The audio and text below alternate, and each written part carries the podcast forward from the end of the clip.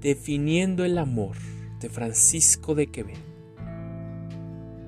Rogarla, desdeñarme, amarla, seguirla, defenderse, aislarla, airarse, querer y no querer, dejar tocarse ya persusiones de mil motares firme, tenerla bien, probar a desizarse, luchar entre sus brazos y enojarse, besarla a pesar de ella agraviarse, probar y no poder a despedirme, decirme agravios, desprenderme el gusto y en fin, a baterías de mi prisa, dejar el ceño, no mostrar disgusto, consentir que la parte de la camisa, hallarlo limpio y encajarlo justo.